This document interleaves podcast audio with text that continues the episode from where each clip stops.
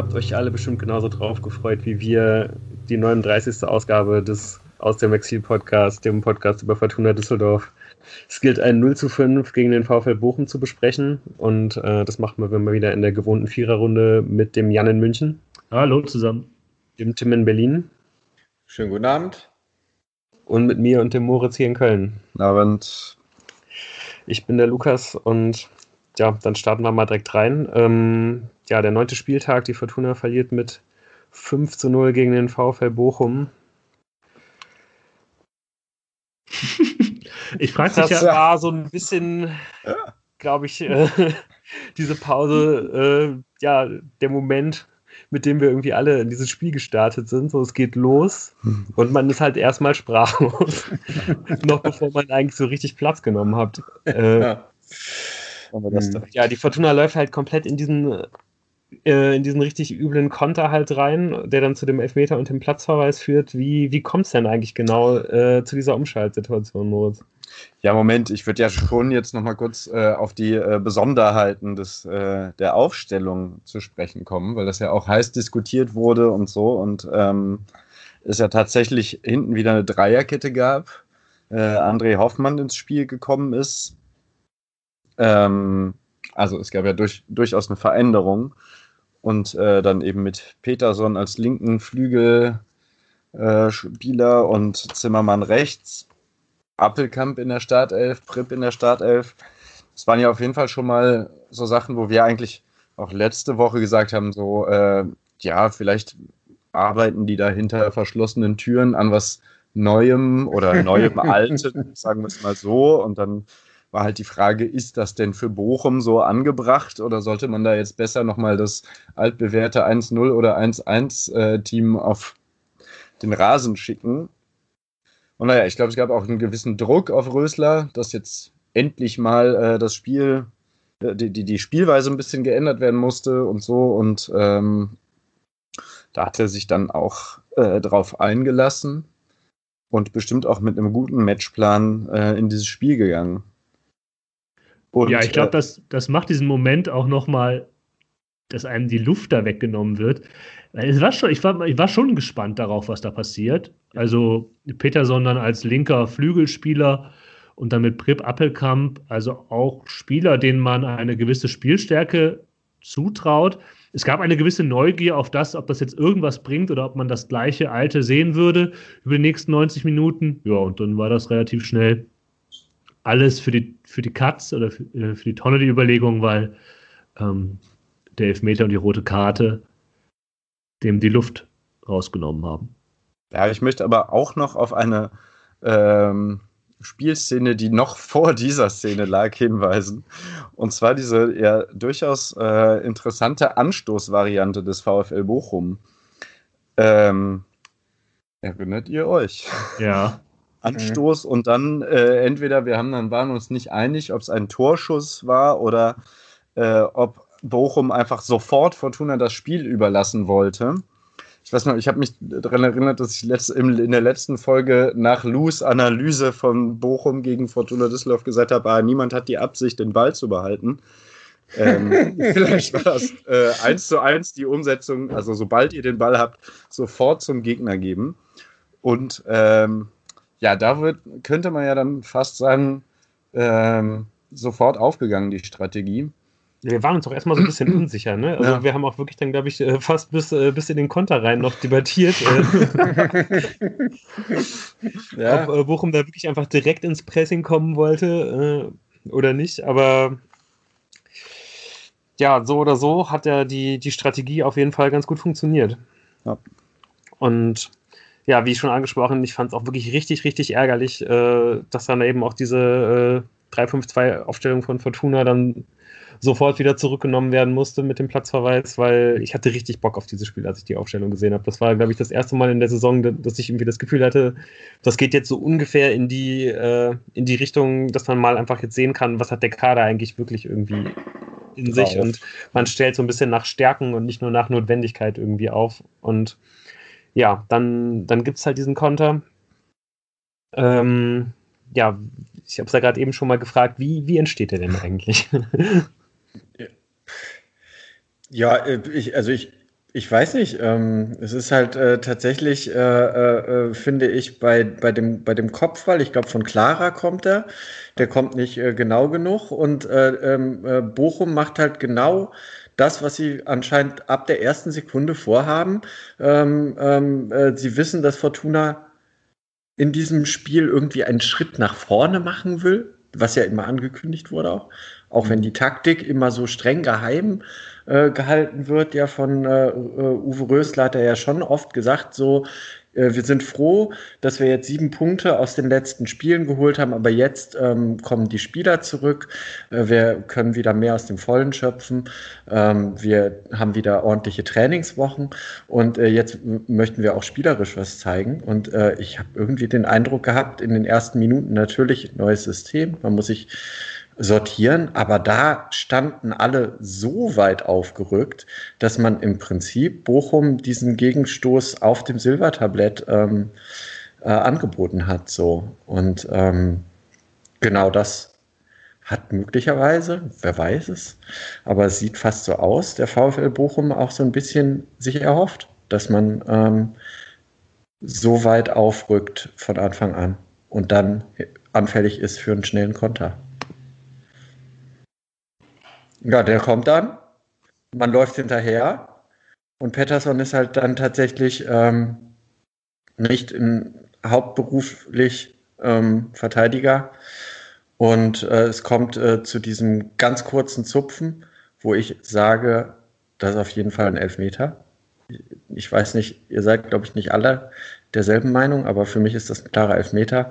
Aber ich meine, der, der, der Fehler ist äh, im Prinzip, bei dem Kopfball schon, dass alle soweit, soweit so tief, äh, nicht so tief stehen, also so weit aufgerückt sind und ja, was heißt der Fehler? Das ist halt die Strategie, glaube ich. Also, äh, also ich glaube, das war schon bis dahin die Situation taktisch auch so gewollt, dass man dann ein Übergewicht auf der rechten Seite äh, herstellt, äh, dass dann der Innenverteidiger klarer, also Zimmermann spielt diesen Kopfball zurück quasi und der Innenverteidiger Clara geht dann auf den zweiten Ball mhm. ähm, und köpft dann auch eigentlich relativ unbedrängt äh, den Bochumer an. Ähm, und also ich glaube, dass es eigentlich Röslers Vorgabe war, also so äh, Pressing und dann eben das eben der Innenverteidiger, jetzt wo es drei sind, ähm, der rechte Innenverteidiger dann auch weiter nach vorne schiebt, um eben solche Bälle wieder zurück äh, äh, zu holen. Und das geht einfach sofort kolossal schief und Bochum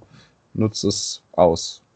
Ja, ich glaube, André Hoffmann hat irgendwie in dem Interview nach dem Spiel nochmal gesagt, dass es auf jeden Fall irgendwie kein, äh, also ist der Fehler, der da, der da passiert, halt irgendwie nichts mit dem, mit, nichts mit dem System oder dem neuen System irgendwie zu tun mhm. hatte, sondern dass man einfach konsequent, äh, ja, dass insgesamt einfach alle geschlafen haben. Ähm, ja, muss ich ja vielleicht irgendwie auch gar nicht so sehr ausschließen. Aber ja, ich weiß nicht, also ich glaube, irgendwie, wir haben ja dann, äh, dann auch in dem Moment in unserem, in unserem Chat irgendwie viel drüber geredet, ob es jetzt ein Elfmeter war oder nicht. Ich glaube, ich war ja der Einzige, der das irgendwie nicht ganz so gesehen hat. Ich finde es auch immer noch irgendwie. Mit einer Vehemenz hast du das nicht gesagt. ja, weil. Das hat mich echt schockiert. Ja, mich hat, mich hat halt schockiert, dass es für alle halt anscheinend so ein unfassbar glasklarer Elfmeter war. Also für irgendwie ja, also ich, ich, ich sehe das halt nicht so, dass das halt irgendwie ein krasses Foul ist, weil es liegt ja irgendwie vor allem an der Geschwindigkeit, dass dann irgendwie der Buchhumor da ist. Ja, halt. aber genau. Aber es ist doch nicht irgendwie ein Kontakt, ist doch, wird doch nicht, äh, nicht dadurch irgendwie mehr faul, dass eine Geschwindigkeit höher ist. So, natürlich ist ja, dann, fällt man dann halt eher. Aber ich würde sagen, dass es ein entscheidender Faktor ist, den man mit einberechnen muss. Und der reißt ihn halt eben nicht um. So. Das ist halt, also ich, ich glaube ganz ehrlich, wenn, wenn, wenn das gleiche halt ein, ein italienischer Verteidiger äh, bei einer Europameisterschaft macht, dann sagen alle, ah, der Clevere, ah, das so ausgefuchst musst du sein. so. Und da wird das auf jeden Fall auch nicht gepfiffen, bin ich mir ziemlich, ziemlich sicher. Und halt auch zu Recht nicht, wie ich finde. Also auf der anderen Seite, wenn, wenn jetzt der Schiedsrichter da sofort Elfmeter gibt, habe ich da auch keine Probleme mit. Da komme ich dann jetzt wieder zu meiner großen Kritik am War, wo ich halt irgendwie denke, so ja, kann es halt auch Elfmeter geben, aber es ist halt für mich jetzt irgendwie auch keine glasklare Fehlentscheidung. Und das dann also halt irgendwie. Mich, also für mich ist das ein klarer Elfmeter. Für mich auch. Es ist die Geschwindigkeit, es ist einfach auch diese Bewegung, die äh, Peterson, Peterson macht. Also im ersten Moment habe ich auch gedacht, äh, zieht der, berührt er ihn nur, quasi legt er ihm die Hand auf die Schulter und dann, dann nutzt das, ähm, war das Zoller? Ähm, ja. Oder, ja. Was? Wer, welcher Spieler war das von? Zoller. Zoller, ja. Äh, dann nutzt er das und lässt und sieht vielleicht, dass er nicht mehr, eventuell nicht mehr genau rankommt an den Ball und nimmt diese Bewegung mit. Aber man sieht eben in einer Wiederholung auch, dass Peterson schon zugreift auch. Ja. Ähm, und das ist für mich dann schon ein Faktor, wo man sagen kann, wenn ich das als Schiedsrichter sehe, äh, mit der Gesamtsituation, dann ist das halt ein Foul, dann ist es ein Elfmeter. Und in dieser Konstellation, dass Peterson eben nicht zum Ball geht, sondern nur zum Gegner, ist es auch die rote Karte. Rot. Ähm, und deswegen, also ich finde es schon sehr nachvollziehbar, wie diese Entscheidung gefällt worden ist und wenig skandalfähig, muss ich ganz ehrlich sagen. Hm. Nee, ich, ich habe Skandal will ich da überhaupt auch gar nicht sagen. Ich will da jetzt gar nicht in diese Richtung verpfiffen und so gehen. Äh, das, das, das, das meine ich damit überhaupt nicht. Ich glaube, bei mir ist es einfach auch so eine allgemeine Frustration irgendwie damit, wie unfassbar viele Elfmeter einfach im Augenblick gepfiffen werden. Und ich meine, ich, ich habe jetzt auch mal mir jetzt extra mal die Mühe gemacht, äh, mir das mal anzuschauen, wie viele Elfmeter jetzt in der zweiten Liga diese Saison gepfiffen wurden. Und äh, es wurden halt in 53 Prozent aller Spiele gab es halt einen Elfmeter. So, das ist schon echt eine ganze Menge.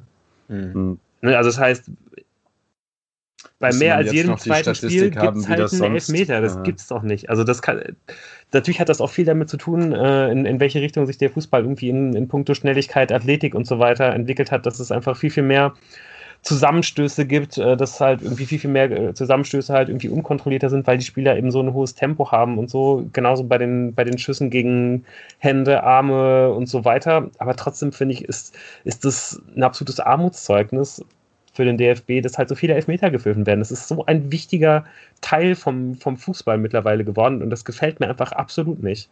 Ich ja, finde das immer noch nicht völlig abwegig, dass äh, das schon auch so gedacht war, um mehr Tore noch zu haben. Also um unabhängig davon zu machen. Will ich das ja auch gar nicht in Abrede stellen, dass zu viele Elfmeter gepfiffen werden und dass du da recht hast, aber an dem Elfmeter würde ich das nicht aufhängen. Das Problem ja. sind solche klare Elfmeter wie gegen Nürnberg. Ja. Das ist die Scheiße. Ähm, diese, diese Situation war, war eigentlich klar und dann ähm, ja, ja, Uwe Klein sagt in der Halbzeit, es gibt auch Schiedsrichter, die dann quasi das Fingerspitzengefühl haben um da die gelbe Karte zu geben, statt halt die rote zu geben, weil es eben in dieser frühen Situation ist und so. Kann halt sein. Ja, ich glaube, das ist das, das Problem, dass du dann halt vom DFB eine schlechte Beurteilung bekommst, ne? weil einfach der, äh, der Regeltext einfach mittlerweile, glaube ich, so klar formuliert ist, ja. dass wenn du dann da das Fingergespitzengefühl beweist, dann wirst du schlecht benotet. Das ist halt einfach so. Und dann, ja, weiß ich nicht, setzt du mal ein Wochenende aus oder kriegst halt schlechtere Partien zugeteilt und so weiter und so fort.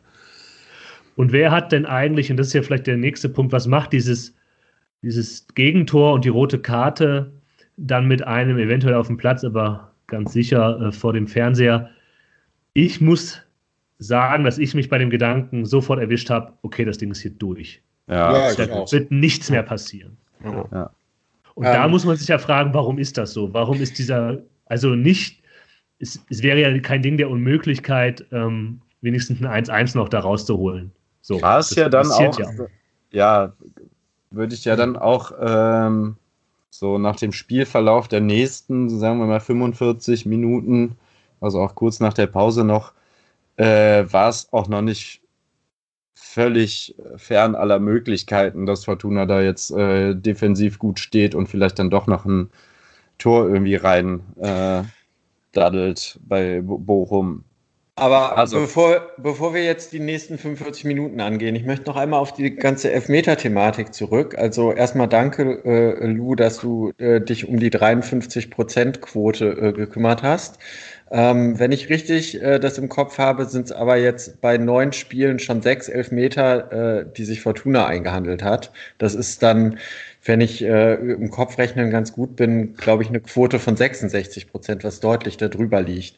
Ja. Und ich meine, das fällt ja nicht vom Himmel. Also da muss man ja schon sagen, okay, an der Stelle hat das vielleicht auch schon etwas damit zu tun, ähm, wäre jetzt mal meine These, ähm, dass äh, man an einigen Stellen natürlich so komische Elfmeter bekommt. Also wo dann die Regel vielleicht äh, zu stark ausgelegt wird oder die Regel einfach zu krass ist. So wie mit der Doppelbestrafung, wo ich wirklich das Regelwerk kritisieren würde und jetzt nicht den Schiri.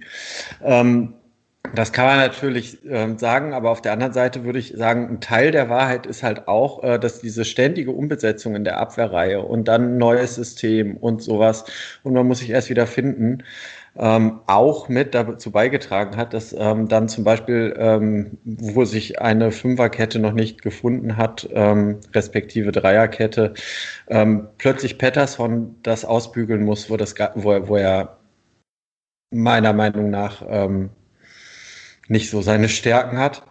Und ähm, würdet ihr sagen, dass das vielleicht auch Teil der Lösung ist, dass äh, so häufig einfach äh, hinten jetzt anders äh, gespielt wurde, dass es zu so vielen Elfmetern äh, äh, gegen Fortuna kommt? Oder wie würdet ihr das sehen? Ja, ich glaube, es, es, es, es, gibt da nicht irgendwie den einen Erklärungsansatz. Also es ist irgendwie so ein bisschen was von allem. Also ich glaube, zum einen verursachst du einfach halt auch mehr Elfmeter, wenn du nicht einfach zu 100 Prozent quasi von der einen Aktion überzeugt bist und von dem ganzen Gedanken irgendwie, mit dem du ein Spiel angehst. So, und das ist ja einfach bei der Fortuna so. Ich meine, natürlich haben die das irgendwie im Hinterkopf, dass man einfach jetzt seit einem Jahr kaum Spiele gewonnen hat, dass irgendwie, egal was man versucht, das immer irgendwie schief geht so und ja, wenn du halt dann irgendwie so diesen, diesen negativen Schleier hast, der halt irgendwie so ein bisschen über allem liegt, dann, dann, dann passiert das eben. Das ist ja auch, glaube ich, ein Grund dafür, weswegen man, weswegen es halt irgendwie häufiger bei Mannschaften, die halt irgendwie unten reingeraten sind, es dann immer so Verletzungsmiseren gibt, ne? weil du halt einfach irgendwelche Aktionen vielleicht irgendwie nicht ganz so klar irgendwie ausführst, auch nicht im Training und so weiter, und dann kommt es eben auch mehr zu Verletzungen. Hm. Aber das also war ja auch die Kombination, war ja auch schön. Nicht nur Elfmeter, sondern das zweite Problem, dass man die Saison mit sich rumschleppt, die rote Karte, war ja auch noch dabei. Ja, ja, so ein Fortuna-Geschenkpaket äh, für die Saison 2021.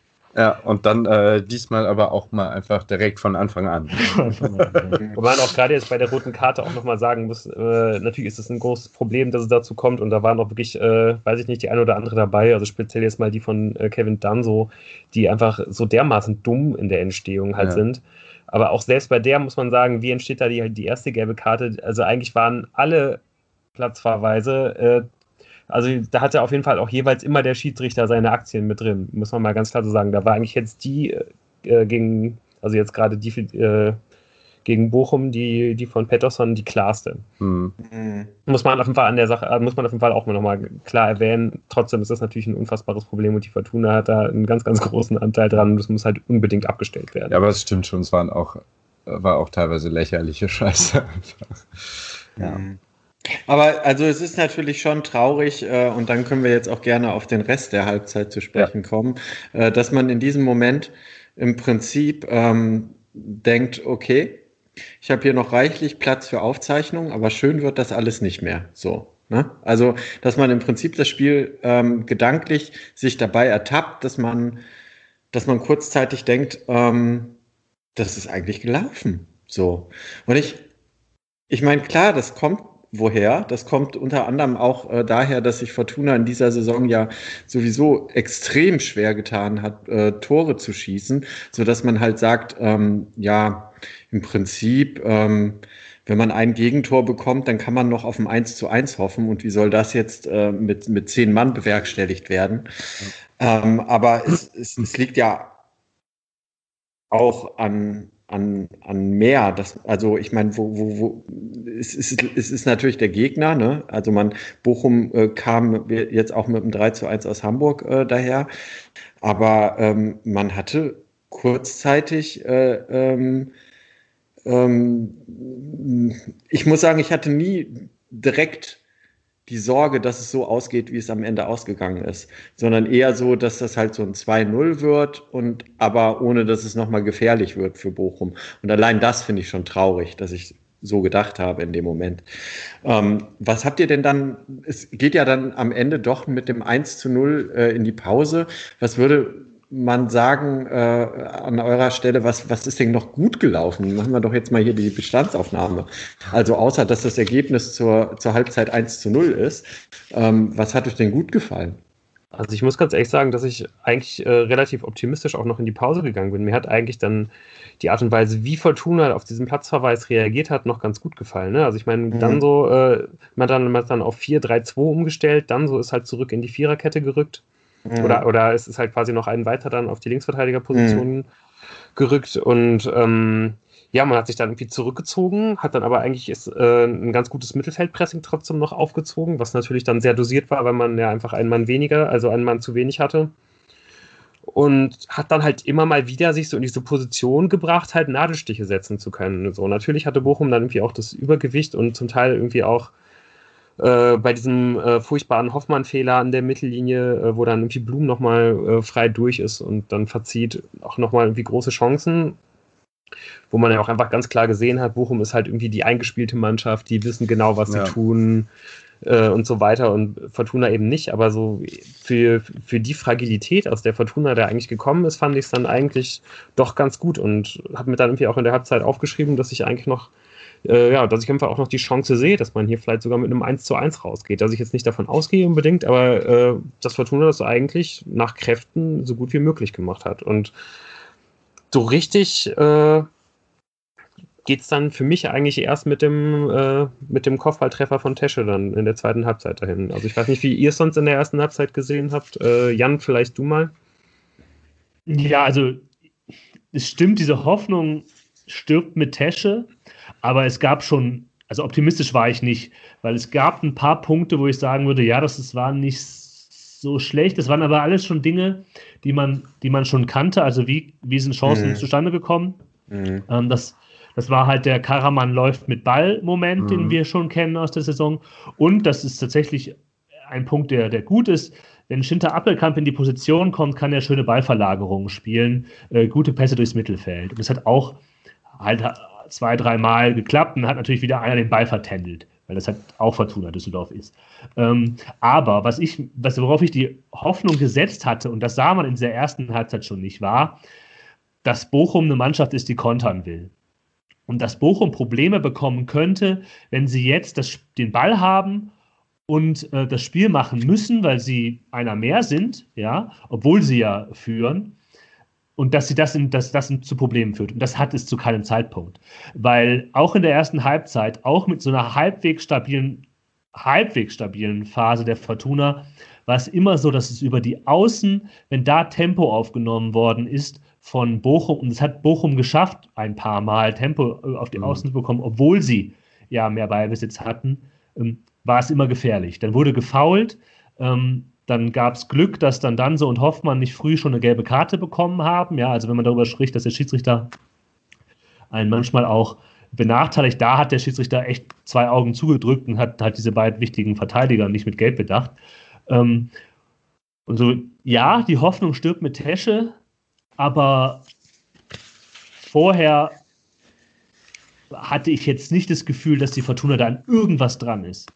So, also, es gab, ja, es gab so Momente, wo man dachte, okay, wenn das jetzt nicht das Tor ist, ja, dann fällt hier auch nichts mehr. Genau, also schön, dass du das jetzt noch gesagt hast, Jan. Äh, das ist nämlich genau die, die, die 36. Minute, so, wo man halt immer noch äh, 0 zu 1 nur zurückliegt und sich äh, Schinter Appelkamp äh, da den, den Ball ähm, ähm, ergrätscht und Prip da ziemlich frei zum Schuss kommt und den leider noch nicht mal aufs Tor bringt, weil er, glaube ich, abgefälscht wird. Nee, ja, ich glaube, der will irgendwie den Verteidiger, der ja doch noch irgendwie vor ihm steht, verladen und äh, ist noch nicht mal abgefälscht, ne? Ist, nee, und ist dann leider ja. nicht stark genug, um äh, diesen Richtungswechsel noch ähm, technisch fein äh, zu, umzusetzen.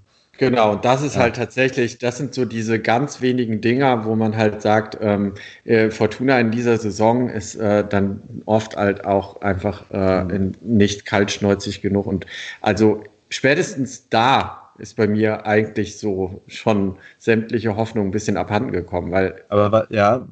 Ähm, aber was ich noch ganz interessant äh, finde, so von wegen, ähm, äh, Glück, dass da die Innenverteidiger nicht mit Geld bedacht werden.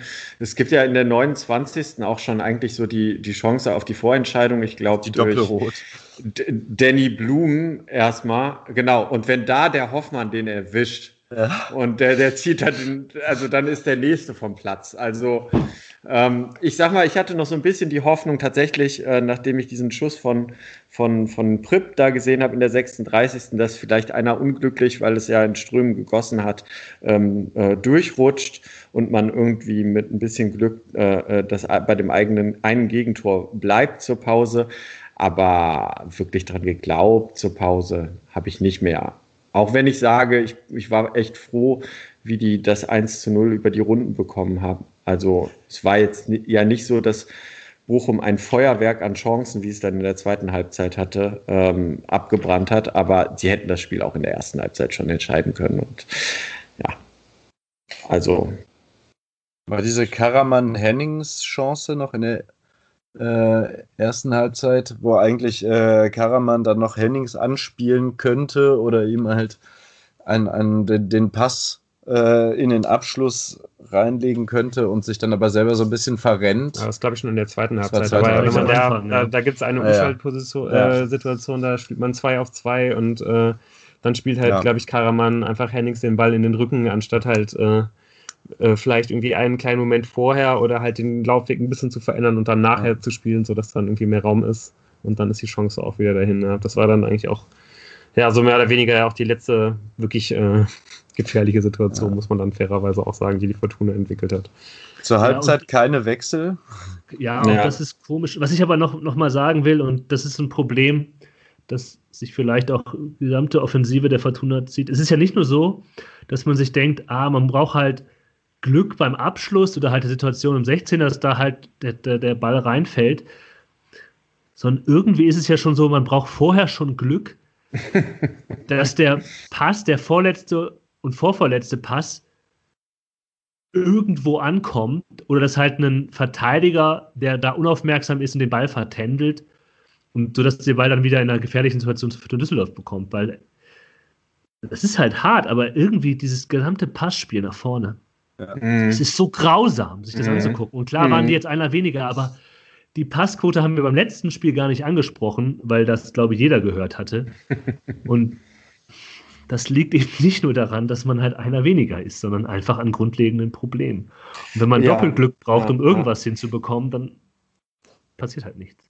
Ja, es gibt ja, halt einfach äh, überhaupt keine Offensivmechanismen. Ne? Also ja, das, das ist ja einfach nicht. das Ding, aber das ist jetzt ja irgendwie auch keine, keine Neuigkeit. Und dass die Mannschaft, die halt äh, dann, wenn man da vielleicht jetzt irgendwie auch gerade einen kleinen Schritt nach vorne gemacht hat, jetzt äh, seit dem Sandhausen-Spiel unter der Woche, falls das denn so ist, äh, ja, dann ist es natürlich super schwierig, dann darauf zurückzufallen, wenn man nach, äh, nach zwei Minuten halt irgendwie ein Mann weniger ist. So, ne? Und genau das ist ja dann eigentlich auch das, was in der zweiten Hälfte dann irgendwie auch passiert wo man sieht, bei Bochum gibt es diese Mechanismen, ne? irgendwie, äh, dass die sind einfach jetzt auch schon ein bisschen länger entwickelt worden, da ist halt eine Mannschaft beisammen geblieben, ist vernünftig verstärkt worden, da hat man diesen positiven Lauf mit dem Trainer am Ende der Rückrunde gehabt. Bei Fortuna ist es halt das genaue Gegenteil. Ne? Also irgendwie diese, diese Mechanismen hat es Ende der letzten Saison nicht gegeben, dann hat man den halben Kader austauschen müssen. Äh, Verletzungen, Covid-Erkrankungen, wie auch immer, diese Mechanismen sind halt einfach nicht da und ja, ein bisschen hatten wir uns das ja hier letzte Woche schön geredet, dass wir einfach darauf hoffen, dass dieses Spiel gegen Bochum so dieser Saison-Restart ist, weil es jetzt halt so langsam losgeht, dass man so ein bisschen aus dem Vollen schöpfen kann. Und Rösler hat ja auch gesagt, so dass es jetzt so langsam losgeht und man jetzt halt irgendwie was entwickeln will und so. Aber ja, ich glaube, äh, so wie das Spiel dann halt mit dem frühen Platzverweis und dem Gegentor halt läuft, kann man einfach nicht erwarten, dass man dann das halt in diesem Spiel sieht. Ja, ja aber warum ja. denn eigentlich nicht? Weil also das, das stimmt, aber ich finde, man hat in diesem Spiel eben viele Dinge gesehen, die man schon kennt. Und ähm, wenn es diese ganzen Automatismen nach vorne nicht gibt und die Laufwege und so weiter, warum hätte der eine Spieler mehr das geändert? Mhm. Das glaube ich ja. nämlich nicht, weil das, das waren halt Kontersituationen, wo du ein bisschen mehr Platz hast. Das glaube ähm, ich auch nicht. Ich, ich, ich sage nur, ja. dass äh, dass man die halt dann bestimmt auch nicht sieht, wenn es so ist. Also äh, ich glaube ich glaub nicht, dass sie da gewesen wären, aber ich glaube, dass man das anhand dieses Spiels jetzt nicht unbedingt bewerten kann, ob es vielleicht in, also ich glaube einfach, dass dieses Spiel jetzt keine neuen Aufschlüsse auch in, in puncto der, der Negativität halt quasi gegeben hat, was wir nicht, also im Vergleich dazu, ja. was wir nicht, äh, was wir halt auch letzte Woche schon gesehen haben. Okay, also ich glaube, ich glaube halt schon, wenn es diese, wenn es eben diese positive Entwicklung gibt, dass wenn du dann halt so startest mit diesem Nackenschlag, dann ist, glaube ich, alles das, was du dir in der Trainingswoche neu erarbeitet hast, wovon ich nicht glaube, dass es da ist oder da gewesen ist, aber ich glaube, dass äh, du das dann nicht einfach abrufen kannst. Mhm. Und schon, also, ne? Aber, ja, äh, ja, ja aber bevor wir jetzt äh, zu oft äh, glauben, ähm, was ja Jan nochmal richtig gesagt hat, ist, äh, das Passspiel war in diesem Spiel einfach nicht zu erkennen und symptomatisch ist ja einfach diese, diese eine Chance in der 36. Minute, die resultiert ja auch aus genau einem Pass. Also es ist halt einfach der, die Grätsche von Ginter Appelkamp, der sieht kurz, äh, dass äh, Prip komplett frei ist und es gibt exakt einen Pass. Also das ist ja kein, nicht mehr als Passspiel zu bezeichnen. Ja, und dann geht es in der zweiten Halbzeit äh, ohne Wechsel weiter und dann auch bald dahin. ist finde, natürlich man kann noch, ja? Entschuldigung, man kann ja. noch mal ähm, das sehr positiv, was, was sehr Positives hervorheben. Und der einzige, über den wir immer positiv gesprochen haben und heute auch wieder, ist Kastenmeier, ja. der halt, bevor es zu diesem 2-0 kommt, wirklich ganz fantastisch mitspielt, ja. clever mitdenkt, mutig ist und die richtigen Dinge macht. Und das muss man einfach, als Torwart mutig zu sein, ist eben nicht einfach. Und eine Situation, wo die Mannschaft eher auf Kante genäht ist, eher Probleme hat, ist es nochmal schwieriger. Und das kann man nicht hoch genug äh, nicht oft genug loben, äh, wie er dann sich da wieder reingehauen hat und einfach clever und intelligent mitgespielt hat. Und die Entwicklung von ihm ist eine absolute Freude. Ja, das ist wirklich fantastisch. Ja. Und ja auch, ja, eben, also dass du so einen Torwart hast, der was vor einem Jahr noch äh, vierte Liga gespielt hat und der jetzt in so einem Spiel sich denkt, scheiße, wir sind ein Mann weniger, also muss ich da mit äh, in die äh, vor den 16er verteidigen, wenn ich halt die Möglichkeit sehe und das dann so, also es ist jetzt nicht ultra, es sieht nicht ultra souverän aus, aber es ist halt einfach sehr bestimmt und halt zielführend und es ist halt einfach gut. Also das ist schon äh, wirklich ja. beeindruckend. Und genau, ne, das, was du, glaube ich, ansprichst, ne? Also, also, wenn man sich überlegt, was der für einen Werdegang hatte, ne? Irgendwie vor einem Jahr noch vierte Liga gespielt, muss dann halt reingeschmissen werden, weil sich halt die ersten drei äh, Torleute äh, verletzen oder nicht einsatzfähig sind. Ne, dann hast du irgendwie das Pech, dass es dann halt irgendwie auch direkt runtergeht dann geht es halt irgendwie weiter. Der macht diesen riesen Fehler gegen Hannover so und mhm. schüttelt das halt einfach komplett ab. So, ne? Also er hat ja einfach mhm. ab diesem Moment auch äh, gegen, äh, gegen Hannover einfach komplett so super weitergespielt wie vorher diese Saison. Ähm, ja, mit Sicherheit einer der ganz, ganz positiven mhm. Lichtblicke. Ja, dann äh, äh, muss ich sagen, äh, Überzahl äh, kann man irgendwann das 0 zu 2 bekommen, aber genau bei einer Ecke, also gerade bei, bei einer Standardsituation, äh, das müssen wir uns nochmal genauer angucken. Also äh, ich muss sagen, für mich ist das da Karaman, der pennt, oder? Ja, der kommt halt zu spät dann. Also es reißt sowieso ein Riesenloch da irgendwie in der Mitte. Also wahrscheinlich auch, weil es gute Bewegungen von den Bochumern sind und dann mhm. äh, startet Karaman zu spät, weil, also merkt zu spät, dass ihm der Spieler da äh, entkommt. Ja, ich finde auch. Also Karaman ist halt einfach nicht konzentriert genug, ist dann einfach, nie, einfach nicht am Mann. Was man vielleicht irgendwie nochmal herausstellen kann, ist, dass es auch einfach eine richtig gut getretene Ecke ist. Mhm. Also mhm. wenn man das mal mit den Ecken vergleicht, die bei der Fortuna so geschossen werden, da ist halt richtig Zug dahinter, da ist richtig Schnitt dahinter und die ja. kommt genau dahin, wo sie kommen muss. Also die Ecke war wirklich äh, erste Sahne, aber ja, darfst du halt trotzdem nicht kassieren, überhaupt nicht. Mhm. Ausgerechnet. Ja, ja. Ja. Ja, dann, äh, äh, dann, dann kommt die äh, Szene, wo sich äh, äh Kastenmeier sogar mit dem Kopf äh, ähm, in, in, den Schuss wirft. Da hätte es auch gut und gerne schon 3 zu 0 stehen können. Ähm, wo man merkt, dass, dass das wirklich ja, der Lichtblick war, den wir eben beschrieben haben, auch äh, einsatztechnisch, aber auch äh, mit den richtigen Einschätzungen heute. Und dann kommt das 3 zu 0. Ja, also was ich jetzt kurz noch sagen will, also ich würde das so dann äh, mit dem 2 zu 0 äh, auch so bis dahin war das irgendwie alles ein, ein Spiel, was so in Ordnung äh, war, den Umständen entsprechend. Natürlich war es scheiße, aber okay. Äh, aber dass dann nach dem 2 zu 0 eigentlich im Prinzip ein, die, das Spiel, der Spielbetrieb mehr oder weniger eingestellt wird und so, das fand ich schon sehr heftig. Also es war ja schon so auseinanderbrechen, das, das war ja selbst für die Fortuna jetzt überraschend. Also, oder? Mhm. Oder fandet ihr nicht? Dass sie sich so völlig auseinandernehmen lassen, keinen ja. Zweikampf mehr annehmen, also es gar nicht erst versuchen, immer weiter weg von den Bochumern stehen. Ja, so ein bisschen ging es dann halt einfach dahin. Ne? Also ich meine, man hat ja immerhin sogar noch geschafft, äh, auch noch eine recht gute Chance irgendwie vorne zu haben bei dieser einen Freistoßflanke, mhm. die es dann noch gibt, wo dann letztendlich äh, dann so klarer so ein bisschen den Ball ja. äh, vom, vom Kopf wegnimmt, der die wesentlich bessere Position hätte, um einzuköpfen. Ähm, ja, übrigens auch noch eine Situation, wo in der Entstehung Hennings im Strafraum gehalten wird, was, wenn man am Regelbuch bleibt, eigentlich ein Elfmeter ist, wo wir schon bei dem Thema ja vorher mhm. waren. Vor der Ecke zum 2 zu 0 ist einmal auch das gleiche auf der Gegenseite, wo auch ganz klar ein Bochumer von einem Fortuna-Spieler bei einer Ecke gehalten wird, äh, wo dann überhaupt nicht drüber geredet wurde, was eigentlich beides auch ganz klare Elfmeter sind. Äh, ja. Mhm. Ja, hat mich dann schon irgendwie dann auch wieder ein bisschen geärgert, weil es halt auf jeden Fall viel klarere Fouls sind. Also vielleicht nicht in ihrer, in ihrer Schwere, aber äh, es sind viel klarere Fouls. Also das. Als was jetzt? Als das, was, äh, äh, als, als das Foul von Petersen. Nein. Mhm. Nein, nein, nein, nein, nein, nein. Da würde ich jetzt mal, also ja. müssen das Thema nicht nochmal aufmachen, aber das ist es nicht. Ah, haben wir unterschiedliche, unterschiedliche Sicht auf die Dinge, aber ich meine, die Sache ist ja auch einfach, ähm, ja, aber dann, ist dann der Torwart noch, der es verhindern kann, weil, also ich meine, der Zoller macht das sonst. Punkt. So, aber ich bin auch gerade so ein bisschen dieser So What. Also, ich habe mhm. mir auch keine Notizen mehr gemacht, ab einem gewissen Punkt. Achso, doch, ich habe ja. 3-0, 4-0, 5-0 aufgeschrieben. Aber, ähm, aber das. ne, das, also, man war ja selber, also, was heißt man? Man selber war in dieser Situation, wo man sagen kann, okay, das Ding ist halt durch und die waren es halt auch. Das ist halt nicht cool. Ähm, Tordifferenz könnte nochmal äh, nicht unwichtig werden. Mhm. Who knows?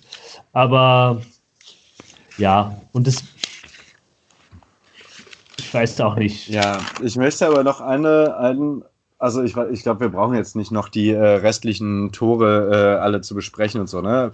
Was ich noch ein bisschen, also was bemerkenswert war, waren dann vielleicht noch die Einwechslungen von Uwe Rösler eben äh, in der 64. Borello für Hennings, Kovnatski, Prip und äh, Piotrowski für Botzek. Dann kam später noch Morales und äh, Pledel rein. Und äh, erstmal alles so in Ordnung, aber es gibt so ein Zitat, also es, es, gab so einen Spruch von Uwe Rösler auf der Pressekonferenz danach, dass er gesagt hat, die Wechsel nach dem 2-0, ähm, naja, hat er mit Blick auf Freitag getätigt und ähm, schiebt dann irgendwie nach dass er äh, nicht das Gefühl hatte, dass man da jetzt noch was holen hätte können und äh, deswegen dann irgendwie schon mit, mit äh, in Gedanken an Freitag da äh, gewechselt habe.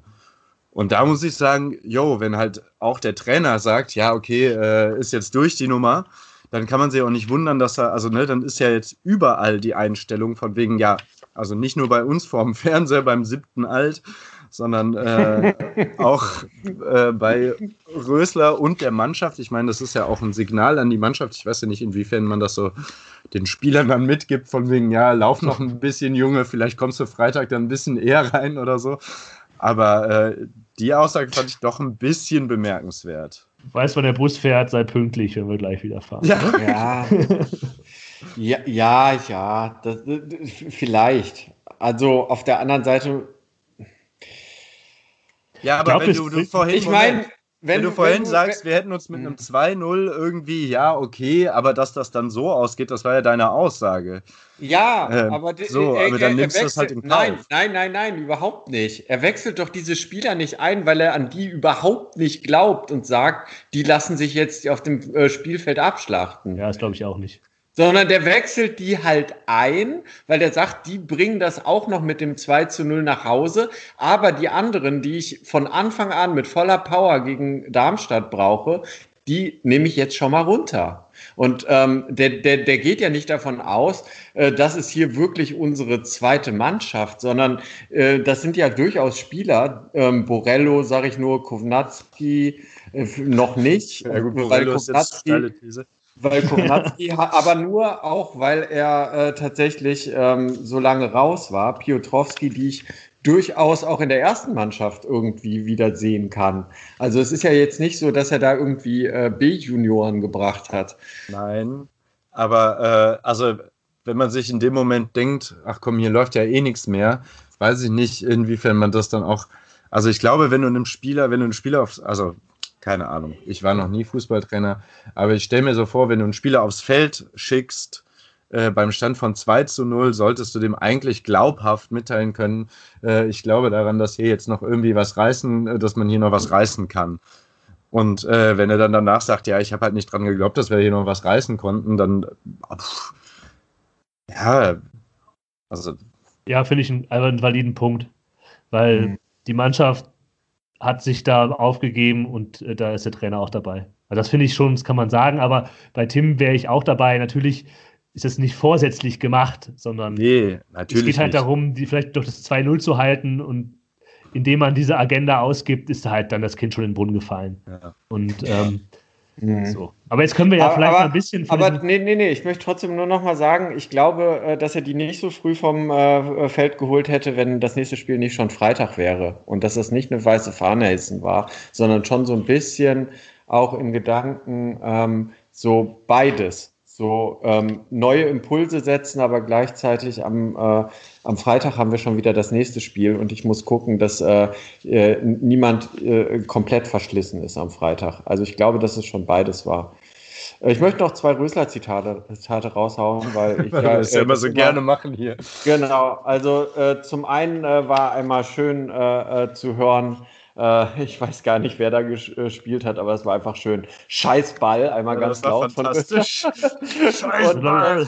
ja. War das nicht ein Kastenmeier-Abstoß eigentlich? Ich weiß nee, nicht. Ich weiß nicht. Nee, aber das war so ein halb, so ein hohes Ding irgendwie, ne? Ich glaube, es war ein Kastenmeier-Abschlag, der eigentlich auch gar nicht so schlecht war. Also der war halt irgendwie nicht so super exakt, aber dafür war es halt ein super schwieriger Ball und sich ausgerechnet da aufzuregen. Ja, und ich habe mir noch gedacht, den einzigen Menschen, der hier halbwegs ja. gerade auslaufen kann auf dem Platz, den kackst du jetzt an. Ja. Und äh, das zweite ist ja schon der Klassiker. Also ich meine, ich glaube, der hat halt Kovnatski, äh, äh Kovnatski sage ich schon, Piotrowski nur gebracht, um dann äh, relativ lange wieder ihm erklären zu können auf dem Platz, wo er zu stehen hat. Also das Kuba, Kuba, Kuba war ähm, wieder, wieder schön zu hören. Da hat er übrigens auch noch eine super tolle Szene. War das auch irgendwie vorm 4-0 oder so? Oh ja, ja, da, da hat er den Ball verloren, ne? Ah. Und dann sich so. Ja. So rückwärts. Ja, vom 3-0 fällt den Ball. Oder vielleicht auch vom 4-0. Vielleicht war es auch beides. Das, das ja. kann man schlecht auseinanderhalten. Ist auch äh, irgendwie dann heute noch nicht mehr ganz so wichtig, Gut, äh, wenn man sich der Gänze anschaut. ähm, ja, ähm, ich glaube, ich würde dann jetzt gerne auch mal irgendwie so einen Schritt zurück machen und vielleicht von dem Spiel wegkommen und mal so ein bisschen aufs, äh, aufs große Ganze schauen. Weil mit dem Spiel äh, gegen Bochum ist jetzt halt schon auch über ein Viertel der, der Saison gelaufen. Wir sind jetzt also schon im zweiten Teil der, der Hinrunde. Und vielleicht macht es dann jetzt trotzdem irgendwie auch mal Sinn, so ein kleines Zwischenfazit irgendwie zu ziehen. Mhm. Und uns mal anzuschauen, wie denn ähm, ja bisher die Saison für die Fortuna so gelaufen ist. Zumal ja jetzt wirklich auch im Umfeld immer mehr äh, Stimmen laut werden, die das dann, ähm, ja, die bisherige sportliche Talfahrt dann ja auch dann durchaus mal am Trainer festmachen. Und ja, das klang jetzt ja bei uns auch schon so ein bisschen so an, dass wir da zumindest auch einige Kritikpunkte haben.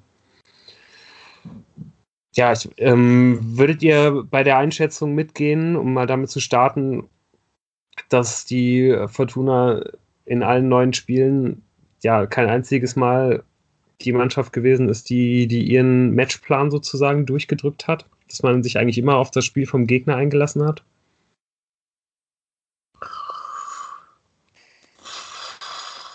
Das, das DFB-Pokalspiel gegen Ingolstadt mhm. würde ich jetzt mal da rausnehmen. Aber ja. Ja. Ja, ich will, also Ich habe schon das Gefühl, dass diese jetzt äh, die drei Spiele vor dem Buch Bochum-Spiel deutlich näher dran waren, weil da der Matchplan auch, äh, glaube ich, sehr, sehr viel mit der defensiven Stabilität ja. zu tun hatte. Ja, ich will auch gar nicht ähm, damit sagen, dass nicht vielleicht dass auch so das Spiel ja. gespielt wurde, auf das Rösler sich eingestellt hatte, sondern ja. nur, dass jedes Mal auf jeden Fall der gegnerische Trainer das Spiel bekommen hat, was er wollte. Das muss ja nicht unbedingt ausschließen, dass die Fortuna oder das Uwe Rösler das nicht auch bekommen haben. Aber es ist, glaube ich, schon jedes Mal so gewesen, dass man, äh, dass, dass jeweils der generische Trainer das Spiel, so wie es dann letztendlich gelaufen ist, also jetzt ne, unabhängig von Toren, die gefallen sind, einfach mal so genommen hätte. Und das ist für eine Mannschaft, die äh, jetzt ja auch durchaus nicht einmal, sondern sogar zweimal in einer laufenden Saison, wo man in der Abstiegszone stand, äh, nochmal laut verkündet hat, dass man aufsteigen will, ähm, kein gutes Zeichen. Moment, ja, aber dem würde ich aber auch widersprechen. So, so, das hat aber Verein, auch ja. nicht, ja, das ist von Vereinsseite kommuniziert worden, aber äh, ich glaube, die haben weder den Rösler gefragt noch den Mannschaftsrat. Ja, das stimmt nicht. Nein, nein, nein, nein. Das haben, die haben das, das gesagt, das ist so unterschrieben. Ja, genau. das ist eine Entscheidung des gesamten ja. Vereins mit Mannschaft und Trainer. Ja. Das war nicht, das war nicht Vorstand, äh, der es allein entschieden hat. Hm. Aber ähm, davon unabhängig, ich weiß nicht, ob das der richtige Ansatzpunkt ist, den Lou hier aufmacht, mit den gegnerischen Trainern zu argumentieren, weil ich glaube, bei Heidenheim und Sandhausen bei den Spielen war das nicht so. Da hat die Fortuna halt vielleicht keinen brillanten Spielplan gehabt, aber hat den ungefähr durchbringen können, um das halt irgendwie nach Hause zu kriegen, das Ding. Ähm, die Frage ist eher, was hat die eigentlich für eine Spielphilosophie? Also wenn du, wenn man sich überlegt, was hat Rösler gemacht, nachdem er Friedhelm Funkel abgelöst hat, was hätten wir so im Frühjahr gesagt, ähm, was, was Rösler anders macht oder halt interessant macht, dann ist es halt tatsächlich höher stehen, höher anlaufen ein bisschen ähm, im Pressing, aber tatsächlich auch mehr mit dem Ball machen. Vielleicht, weil man auch noch die anderen Spieler hatte, wie Stöger und so weiter. Und wenn man aktuell äh, mich fragen würde, wofür steht Uwe Rösler als Trainer? Für welche Art von Fußball? Könnte ich dir das nicht sagen. Genau. Einfach und, gar nicht. Und, und das ist aber, äh, da, da, möchte ich jetzt nochmal einhaken mit, wann hat der Trainer einen Matchplan durchbekommen? Da bin ich noch so ein bisschen auf der Linie äh, von Jan.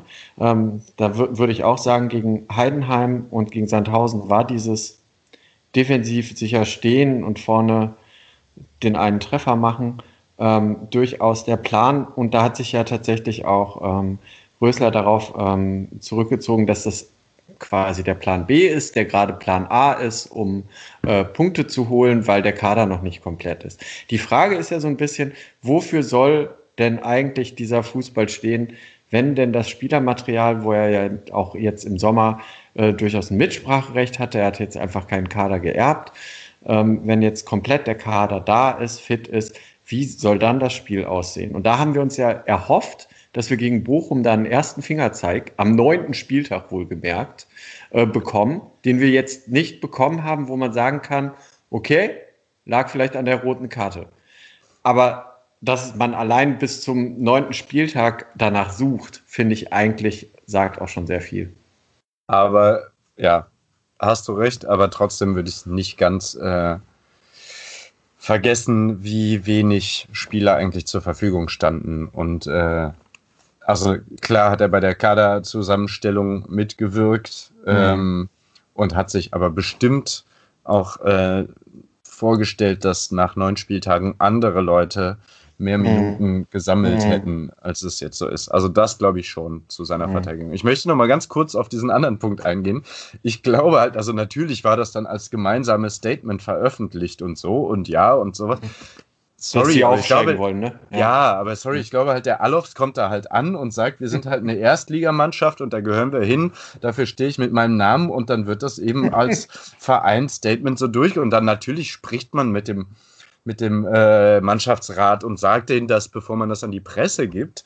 Aber also sorry, Uwe Klein hätte sich doch nicht hingestellt und Uwe Rösler hätten sich auch nicht hingestellt, am sechsten Spieltag auf äh, Platz 18 äh, zu sagen, wir steigen jetzt auf. Also wenn die das nicht gemacht hätten, dann zeigt das ja wohl nur umso stärker, was für eine Rolle die in diesem Verein spielen. Wenn die sich in den Positionen, in denen die sind, bei dem Amt, äh, bei den Ämtern, die die beiden bekleiden, wenn die sich in dem Fall gegen einen Klaus Allofs, der zwei Tage da ist, nicht durchsetzen können, dann ist das ein absolutes und ein kolossales Armutszeugnis, weil aber die wissen genau oder hoffentlich wissen, oder weiß ich, ich weiß gar nicht, ob ich es hoffen soll, aber die müssten genau wissen, was für eine Art Druck das erzeugt. Die müssen genau beurteilen können, in welcher Position sich äh, gerade und in welchem Zustand sich der Verein und die Mannschaft befinden. Und wenn, wenn die, wenn die, wenn die sich da überzeugen lassen, etwas, äh, etwas rauszugeben, ein Statement und dieses Statement rauszugeben, von dem sie nicht absolut überzeugt sind, dann haben sie eine dermaßen kolossale Mitschuld an dieser Misere. Äh, das ist eigentlich fast schlimmer als die falsche Bewertung. Aber ich finde, ich, ich verstehe jetzt nicht, warum wir darüber wieder reden müssen, ja, weil, jetzt, weil, weil, jetzt vermengen wir wieder Themen. Genau. Wir waren gerade ja. beim Trainer und da sollten wir jetzt auch bleiben. Genau. Äh, genau. Und dann genau. können wir danach nochmal drüber reden, ähm, äh, was, was, was für größere Probleme da sein könnten und so. Da haben wir auch schon Sachen angedeutet. Aber wir waren gerade darüber, darüber, zu sprechen, für was für ein Fußball spricht Uwe Rösler. Und genau. darüber sollten wir jetzt eigentlich reden. Und, und, und da kann man halt auch. Ja. Nee, lass mich, ich, ich bin gerade im Flow hier. Ähm, darüber muss man äh, überlegen, ja, es gibt für jedes, für jeden Punkt gibt es eine Erklärung und vielleicht auch, man kann es auch härter ausdrücken, eine Ausrede. Mhm. Ja, es ist die rote Karte jetzt bei dem Spiel. Vollkommen richtig. Ja, es sind viele Verletzte, viele Corona-Probleme. Vollkommen richtig. Aber wenn auch mit einer individuell schlechter aufgestellten Mannschaft, auch mit Spielern, die nicht so, also wenn ein Spieler, der da steht, der nicht so gut ist wie der, der verletzt ist, äh, muss ich doch irgendwie erkennen können, was der Trainer für ein für einen Rahmen, für ein Korsett dieser Mannschaft mitgeben möchte. Und das habe ich trotzdem nicht erkannt. Ja, ja stimme ich dir zu, zu 100 Prozent zu. Äh, das, ist, das ist genau das Problem. Und wie du auch eben schon angesprochen hast, ich habe einfach auch genauso keinerlei Idee, also nicht mal, also das Ding ist, dass man zum einen halt überhaupt nicht sieht, was der Plan sein soll. Also gerade der, der, der Plan im Spiel nach vorne. Und da, das andere Problem ist halt auch, äh, dass man ja irgendwie auch nicht mal eine Idee hat, was der Plan sein könnte, weil das ja weder kommuniziert wurde, noch irgendwie an der Art und Weise, wie der Kader zusammengestellt wurde, klar ersichtlich ist, was man für einen Fußball spielen möchte. So, es ist, es ist halt irgendwie kein Kader für Ballbesitzfußball, es ist kein Kader für einen klaren Pressingfußball, man hat keine schnellen Außen geholt. Zum Kontern, ja. Äh, also, ich, ich weiß wirklich nicht, was das halt sein soll, außer irgendwie so ein bisschen was von allem und das ist dann halt irgendwie schlecht. Also äh, ein bisschen was von allem. So, da, da, da kann halt jede Mannschaft irgendwie drauf reagieren. Aber ein bisschen so sieht es halt aus, als ob man halt einfach überall geschaut hat, hey, wir holen halt ordentliche Einzelspieler, die halt irgendwie alle eine gute Rolle ausfüllen können, die halt alle eher gehobenes äh, Zweitliganiveau haben, aber wie die halt miteinander spielen sollen, so, das, das, das, das kann, glaube ich, halt niemand beantworten. Und das be beantwortet ja auch äh, der, der Trainer auf Nachfrage nicht selber. Hm. Aber wo mein, woran meinst du denn dann, äh, also ich meine, äh, dass es liegt, weil, also, äh, dass sie die Spieler, die Rösler äh, bräuchte, um seinen Fußball spielen zu können, nicht bekommen haben, dass er äh, ähm, einfach gesagt hat, ach ja, den, den, den der, der, der hat schon so ein bisschen Bundesliga-Erfahrung, den nehmen wir auch nochmal und sich keine Gedanken gemacht hat. Also ich meine, was, was, was siehst du denn dann da als Ursache, ähm, dass im Prinzip äh, äh, ähm, die Kaderzusammenstellung nicht so funktioniert hat, wie sich Rösler das vorgestellt hat, oder eher, dass äh, äh, da wirklich kein Plan hinter war? Weil das kann, das kann ich mir beim besten Willen nicht vorstellen. Also ich weiß ja nicht, was, was äh, intern da in den, in den, Planungen gelaufen ist. Ich kann mich ja irgendwie nur äh, daran orientieren, was für Spiele letztendlich geholt worden sind. Und da habe ich ja auch schon mal in einer früheren Ausgabe gesagt, was mich daran gestört hat, wie man den Kader zusammengestellt hat. Und äh, ja, und ich kann mich halt daran orientieren, was ich auf dem Platz sehe. Und sowohl am Kader als auch äh, an der Spielweise, da ist ja nichts, wo man halt irgendwas erkennen kann. Keine Grundidee, keine, keine vernünftige Ausrichtung. Und äh, ja, also zumindest ich als Laie kann da, kann da nichts erkennen. Ja, aber dann stellt sich ja für mich die Frage, ob jetzt, ähm, wenn wir jetzt beim, bei der Diskussion sind, die tatsächlich ja ähm, momentan schon äh, überall geführt wird, ob es dann ähm, am Trainer festgemacht werden kann, das ist ja genau meine Nachfrage. So von wegen, hat er nicht die Spieler, um den Fußball, den er zum Beispiel probiert hat, okay, war eine andere Liga, in der Rückrunde der äh, letzten Bundesliga-Saison zu spielen. Äh, ähm, oder ob es daran liegt, dass dieser Kader einfach hinten und vorne nicht zusammenpasst und man im Prinzip jedem anderen Trainer ähm, ein, eine Herkulesaufgabe eine ähm, übergibt. Auch, ja. Ja. Ja, ich glaube, es ist so ein bisschen was von beidem. Also ich glaube, man kann ja auf jeden Fall, um jetzt nochmal den Bogen zu dem Thema, das wir eben kurz angerissen haben, man kann ja auf jeden Fall äh, ausschließen, dass es, äh, dass es der falsche Kader für den Trainer ist. Also, dass er nicht den Kader bekommen hat, den er will, weil er hat ja auch mit unterschrieben, dass man mit dem Kader aufsteigen will. Vor allem muss er sich, ja. Das, und ja, sorry, für die Aussage muss, man, die, muss man die Leute komplett haftbar machen. Nein, ich würde ihn, ne, sorry, ich würde ihn dafür daran messen, dass er letztes, Saison, letztes Jahr gesagt hat, äh, der Kader ist schlecht zusammengestellt, äh, aber da war ich ja nicht dran beteiligt. Deswegen sind wir abgestiegen. Wobei er mit diesem Kader vom letzten Jahr äh, meiner Meinung nach einen viel deutlicheren Plan hatte und besser zu sehen war, was da eigentlich der Plan war. Und er muss sich daran messen, dass er, dass er jetzt den Kader zusammengestellt hat und nicht mehr die Verantwortung abgeben kann. Von Uwe Rösler kam nie der Spruch, mit diesem Kader will ich jetzt aufsteigen oder in dieser Situation.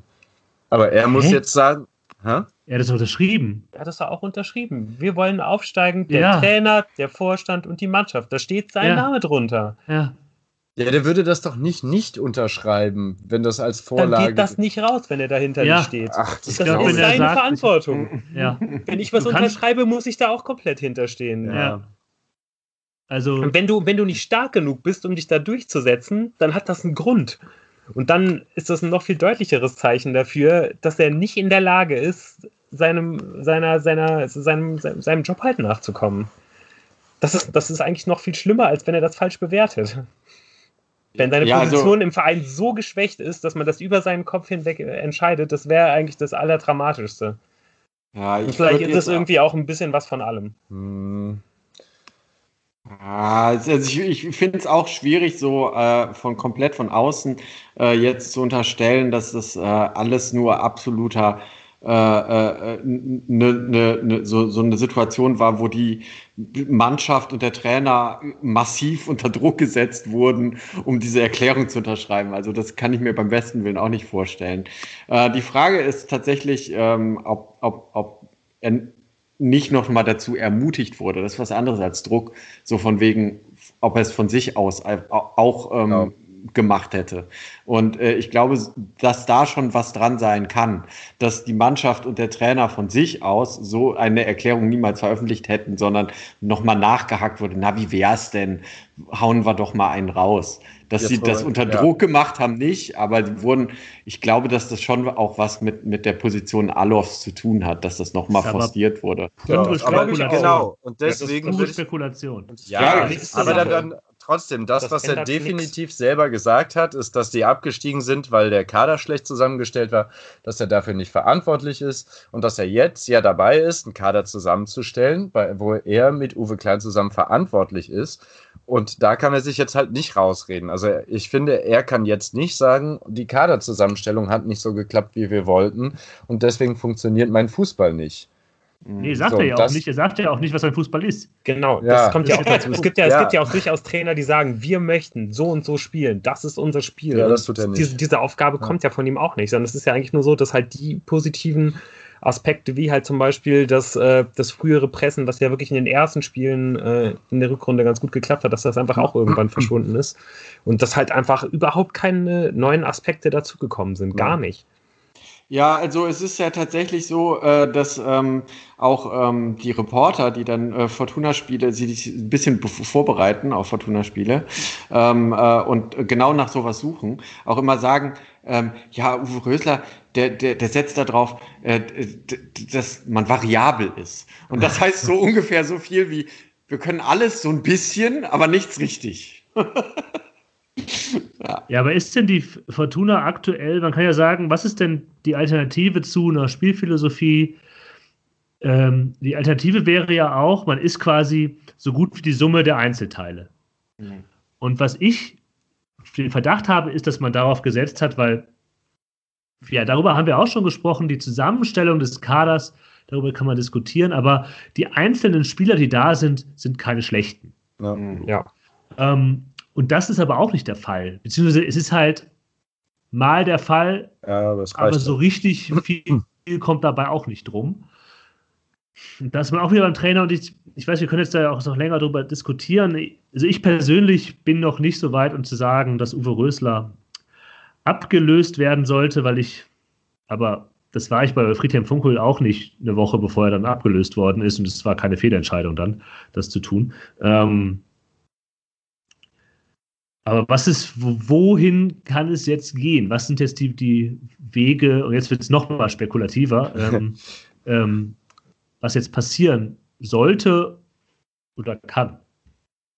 Ja, das finde ich halt auch irgendwie super schwierig zu beantworten, weil, ähm, also ich glaube, ich bin da an einem anderen Punkt als du, aber ich bin da ja vielleicht irgendwie auch schon ein bisschen länger. Also ich habe keine Hoffnung, dass da nochmal irgendwie großartig was äh, entstehen wird. Also ich kann mir schon vorstellen, dass man vielleicht irgendwie nochmal ein bisschen stabiler wieder agieren wird und dann werden noch immer wieder mal so Gegner wie äh, Würzburg, wie äh, Sandhausen kommen, wo man halt einfach dann einigermaßen stabil hinten ist, wo man halt einfach mit der hohen individuellen Klasse, die man da besonders in der Abwehr hat, ähm, ja, einfach wenig zulässt, dass dann halt vielleicht doch irgendwie mal ein, zwei Bälle vorne reinfallen und dann das dann durch die üblichen äh, Torerzielungswege der Fortuna Kenan Karaman Solo oder Standardsituationen beziehungsweise Elfmeter von Hennings dann irgendwie doch mal äh, einer reinfällt. Und dann wird man vielleicht irgendwie auch mal wieder irgendwie ein paar Punkte holen, so. Aber ich kann mir nicht vorstellen, dass da sich jetzt wirklich was Wesentliches verbessern wird. So. Und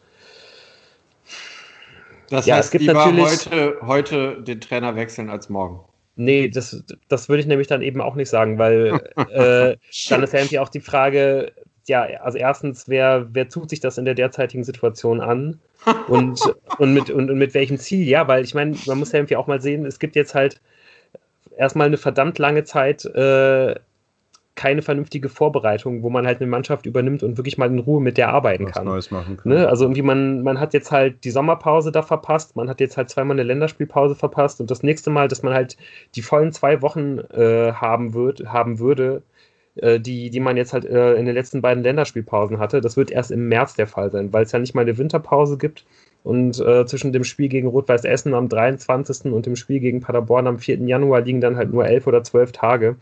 Das könnte man natürlich, das ist bis März auf jeden Fall die mit Abstand größte Pause, aber da liegen dann, ne, ist uns auch allen klar, die Weihnachtsfeiertage dazwischen, Silvester und so weiter. Ich weiß gar nicht, äh, wie man da irgendwie vorhat zu trainieren, aber ich kann mir auch nicht so richtig vorstellen, dass man dann irgendwie äh, am, am, Tag nach dem Essensspiel an Heiligabend irgendwie ein lockeres Auslaufen macht, äh, Re Regeneration und dann irgendwie am 25., 26. dann halt voll äh, in die Vorbereitung der Rückrunde irgendwie äh, einsteigt.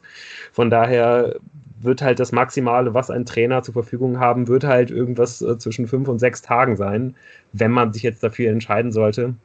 Und da, da kann ich mir auch, äh, kann ich mir auch beim besten Willen nicht vorstellen, dass da halt jemand, der halt irgendwie ein neues Konzept mitbringt, äh, und vor allem auch jemand, äh, ja, und deswegen halt dann irgendwie auch jemand, der vielleicht wirklich auch aus einer etwas oberen Reihe halt irgendwie kommt, da wirklich was bewegen kann und vor allem dann irgendwie auch Bock hätte, das zu machen, weil, also ich glaube, das, das heißt so ein bisschen, dass man halt nur in diesem Segment in Anführungsstrichen mal äh, Feuerwehrmann irgendwie arbeiten kann. Ne? Also halt einfach jemand, für den das halt ähm, ja wirklich äh, vielleicht eine einmalige Chance ist, das zu machen, aber halt niemand, wo man sagen kann, okay, das ist jetzt jemand, der bringt halt irgendwie wirklich was mit, das ist jemand, der vielleicht eine, eine wirkliche Verbesserung irgendwie darstellt, gar nicht jetzt unbedingt vom Namen her generell, aber vielleicht auch einfach jemand, der vielleicht ein bisschen innovativ ist oder so, das ist genau eben das, das sind genau eben dann die Trainer, die werden nicht kommen.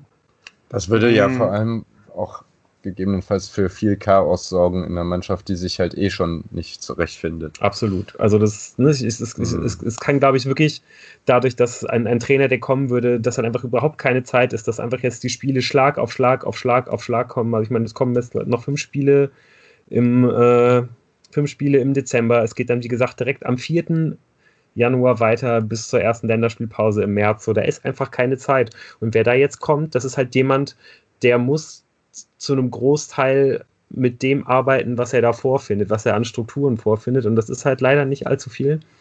Das ist halt, muss halt jemand sein, der halt aus relativ wenig äh, relativ viel machen kann. Und es muss auch einfach jemand sein, der halt davon überzeugt ist, dass er halt ohne besonders viel äh, tiefgehende Trainingsarbeit irgendwas bewegen kann. Und da frage ich mich halt, ja, wer ist das? Also? Ja, also eine Antwort. Äh, äh, noch äh, ähm, bis äh, zu diesen elf Tagen Pause äh, weitermachen? Also ja, ich glaube, ich wir, wir, müssten hier auch keine Antwort finden. Ne? Ich finde einfach, es kann auch lohnen, einfach mal die Gedanken, wie wir sie jetzt gemacht haben, zu sammeln. Ja, aber also ich sehe es halt tatsächlich schon so, dass ich äh, momentan, äh, so sehr ich äh, Uwe Rösler schätze als, als, als Typ, so, äh, ich äh, es würde ihm nicht nur wegen Fortuna, sondern generell wünschen, dass er einen erfolgreichen Job äh, ähm, erledigen würde, dass ich das nicht so sehe, dass er ähm, jetzt noch so hundertprozentig den Rücken, wie man es jetzt in den Medien macht, äh, äh, gestärkt bekommen wird äh, intern, ähm, wie das noch vor ein paar Wochen der Fall war. Nach so einem 0 zu 5 ist man halt schon angezählt. Ähm, und ich glaube tatsächlich, die nächsten zwei Spiele ähm, werden schon wichtig.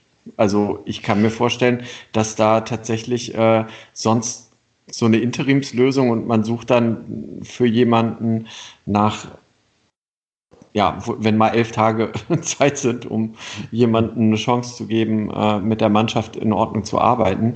Äh, oder man sucht vielleicht dann schon wieder parallel. Wir wissen ja, wie das letztes Jahr gelaufen ist. Äh, ich glaube, da sind die Kontakte ja auch schon länger äh, ge da gewesen, bevor Friedhelm Funkel dann weg war.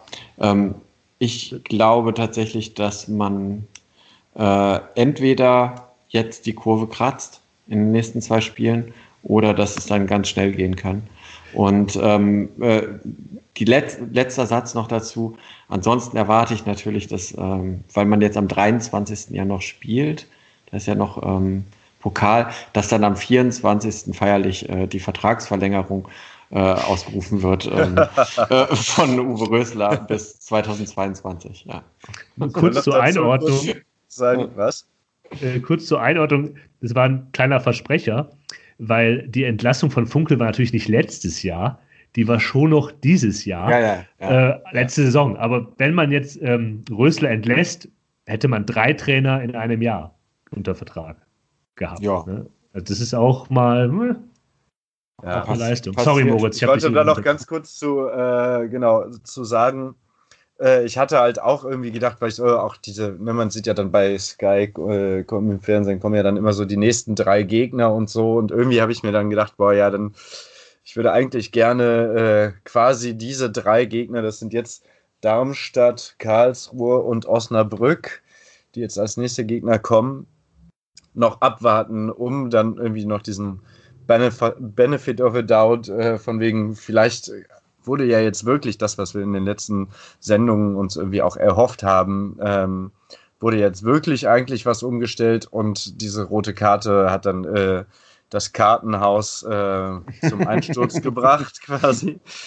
Ähm, dann ist mir aber aufgefallen, es gibt jetzt das Spiel gegen Darmstadt am Freitag äh, und das nächste Spiel ist dann der kommende Sonntag und dann ist aber englische Woche.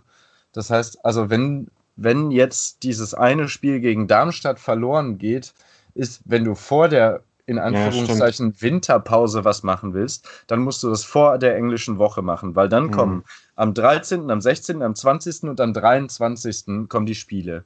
Mhm. Und da in der Mitte den Trainer, also wenn man wirklich vorhat, einen Trainer zu wechseln und einen neuen Trainer zu installieren, dann ist das ja in dieser englischen Woche plus Pokal äh, ja, wahrscheinlich noch viel äh, äh, sinnloser als in so einer kurzen Winterpause. Deswegen habe ich fast das Gefühl, dass er eigentlich nur ein Spiel hat, um sich das zu könnte, ja, guter das, Punkt, ja. ja. das könnte wirklich das Endspiel werden am Freitag. Das denke ich auch, ja. Das haben wir perfekte Überleitung. ich habe nur eine, eine Bitte. Ja. Ähm, falls jemand von unseren Zuhörerinnen und Zuhörern bei der Polizei arbeitet und am Freitagabend nach einer potenziellen Niederlage der Fortuna gegen Darmstadt einen sehr schnell fahrenden Wagen aus Krefeld Richtung Düsseldorf sieht, bitte sofort aufhalten. Das ist Friedhelm Funkel. Bitte nein. Ähm, aber äh, jetzt bitte Darmstadt 98. Was sagt ihr denn eigentlich zu dem 5-0? Oh, das will ich nicht hören. wir werden es früh genug, äh, werden, wir, wir werden es früh genug hören. Ja. Ja. Die Bild Home Story zusammen mit Friedhelm ja. beim 5-0. Ja, auf jeden Fall ist der Sessel neben dem Telefon schon ganz warm gesessen. Ja, gut, äh, schauen wir doch mal frohen Mutes äh, an dieser Stelle dann auf den kommenden Freitag. Um 18.30 Uhr geht es gegen den SV Darmstadt 98, den Tabellennachbarn von Fortuna. Die stehen mit äh, 12 Punkten auf dem 11. Tabellenplatz und werden äh, übrigens trainiert von Markus Anfang. Das ist ja auch noch ein alter Ach, Bekannter. Noch. Noch, den hat man auch noch laufen sehen. Den hat man auch noch laufen sehen. Mehr oder weniger. Ja, Man kann äh, ihm auch Glückwunsch für das, was er in Köln gemacht hat. Ja. Also da hat er auch ein ordentliches Trümmerfeld hinterlassen.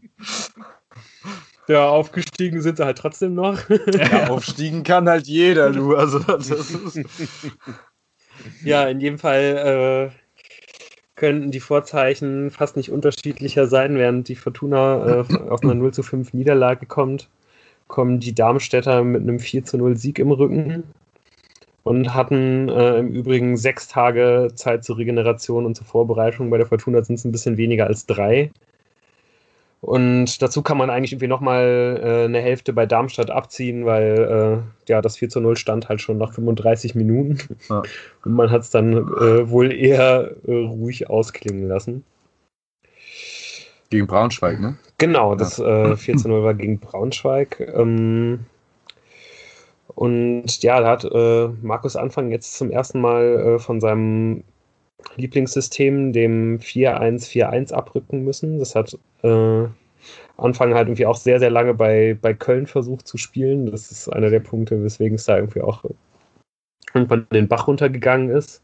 Und auch jetzt wurde er so ein bisschen dazu gezwungen, dieses System aufzugeben, weil sich sein absoluter Schlüsselspieler Viktor Palsson verletzt hat. Das ist der, derjenige, der halt dann in diesem 4-1-4-1 quasi die alleinige Anker-6 spielt. Und ja, es gibt halt einfach nicht viele Spieler, die äh, das auf dem Niveau in der Liga halt spielen können, aber Viktor Palsson ist auf jeden Fall einer davon und der fällt jetzt halt verletzt aus.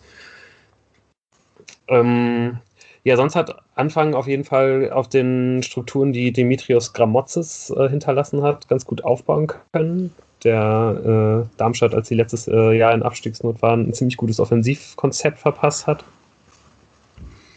Und deswegen ist Darmstadt auch immer noch relativ offensiv stark, aber ähm, kassiert eigentlich äh, recht viele Tore dabei. Und ähm, ja, so ein bisschen ist es halt auch der, der, der Ansatz von, von Anfang, halt mal lieber 3 zu 2 zu gewinnen als 1 zu 0. Was natürlich dann auch öfter mal dazu führt, dass man in solchen Chaos-Spielen dann noch eben mal nicht gewinnt. Das hat am Anfang noch einigermaßen gut funktioniert, äh, am Anfang der Saison, dann aber in, in den letzten Spielen immer weniger. Und nachdem man halt jetzt dann zweimal relativ hoch verloren hat, äh, am siebten und am achten Spieltag, äh, ja, wurde er dann ein bisschen eben durch diese äh, Verletzung von Parzon dazu gedrängt, eben was zu ändern und hat äh, sich dann jetzt für ein äh, 3-4-2-1-System entschieden. Und das hat dann schon, ja, und hat dann eben auch direkt ganz gut funktioniert gegen War das Braunschweig. Nicht das Bochumer System? Nee. Nee, ich glaube nicht. Nee. Und, äh, 4, 2, 3, 1. Ja, auf jeden Fall irgendwie dann auch ein eher, eher defensives System, weil ähm, Darmstadt durchaus auch ganz gute Außen hat, aber in dem System sind die Außen dann halt eher defensiv und ähm, die Mitte ist halt gestärkt und äh, stößt halt nach vorne. Aber wie äh, positiv jetzt dieses System wirklich ist, das kann man gar nicht so richtig bewerten, weil äh, ja dieses 4 zu 0 gegen Braunschweig in der Entstehung jetzt schon eher ein bisschen freakig gewesen ist. Ähm, ich habe mir das dann irgendwie auch nochmal angeschaut jetzt in der Vorbereitung. Ist schon irgendwie ganz, ganz witzig, dass halt einfach äh, zwei der Tore sind halt elf Meter und die anderen beiden äh, legen halt die Braunschweiger durch absolute Slapstick-Einlagen halt einfach im eigenen Strafraum äh, dem äh, Mittelstürmer Serdar Dursun auf, der halt auch die beiden Elfmeter rausholt. Äh, also der kommt mit vier Scorerpunkten auf jeden Fall äh, einigermaßen heiß in dieses Spiel. Ja, hinter ihm ähm, spielen dann auf so einer, äh, ja, so einer Art äh, Flügelzehnerrolle ja, oder eher, eher so zwei gleichberechtigte Zehner nebeneinander, Tobias Kempe und äh, der Koreaner Seung Ho Paik. Auf den Außen ähm, kehrt jetzt Fabian Holland, äh, der Kapitän, nach einer äh, Covid-Erkrankung zurück, hat jetzt gegen Braunschweig auch äh, schon wieder gespielt, hat es aber noch nicht für 90 Minuten gereicht. Aber der müsste jetzt eigentlich wieder fit genug dafür sein. Auf der rechten Seite ähm, Neuzugang Matthias Bader, der ist auf jeden Fall auch die defensive Variante. Da gibt es auch noch äh, ein, zwei andere Kandidaten, die da spielen könnten.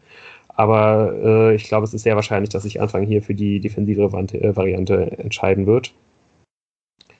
Auf der Doppelsechs ähm, zum einen ähm, Fabian Schnellhardt ist da die, äh, defensive Variante.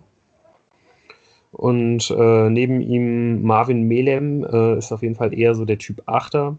Auch der äh, wird immer mal wieder nach vorne stoßen und dann äh, Pike und äh, Kempe unterstützen. Ist dann halt oft immer der, der, der vierthöchste Spieler, der in der Angriffssituation dann bei Darmstadt steht.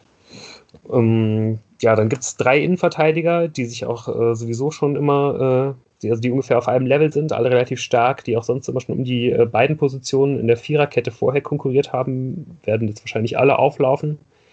Das ist einmal in der Mitte äh, Lars Lukas May, ein äh, Talent vom, vom FC Bayern München, ausgeliehen, ähm, vor allen Dingen sehr spielstark. Galt, glaube ich, mal als richtig großes Talent, hat, äh, glaube ich, vielleicht auch sogar mal von diesen Sepp Herberger Medaillen, nee, Fritz Walter Medaillen äh, gewonnen. Bin ich mir jetzt aber gar nicht so ganz sicher, aber ich weiß einfach, dass der auf den mal sehr, sehr große Stücke gehalten wurden. Allerdings wird er jetzt, glaube ich, so ein bisschen von äh, vielen noch jüngeren Spielern aus dem Nachwuchs äh, überholt.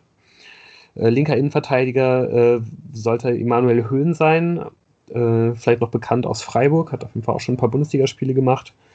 Und rechter Innenverteidiger Nikolai Rapp, der von Union Berlin ausgeliehen ist. Im Tor Marcel Schuhn, auf jeden Fall auch ein äh, relativ solider Zweitligatorwart. Ja, ähm, was, was könntet ihr euch vorstellen, wie, wie wird die Fortuna dieses Spiel angehen? Wird jetzt Rösler einfach nochmal versuchen, äh, das umzusetzen, was er eigentlich gegen Bochum schon umsetzen wollte, mit einem ähnlichen System?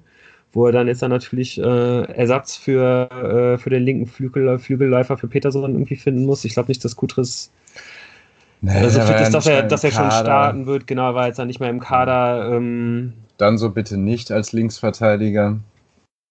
Das muss nicht sein. Mhm.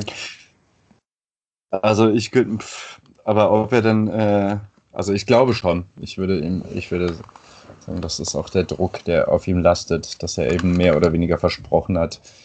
Wir haben da was anderes in petto und das zeigen wir jetzt. Und jetzt kann er sagen, das ist in die Hose gegangen, weil wir ein komplettes Spiel mit einem Mann weniger gemacht haben.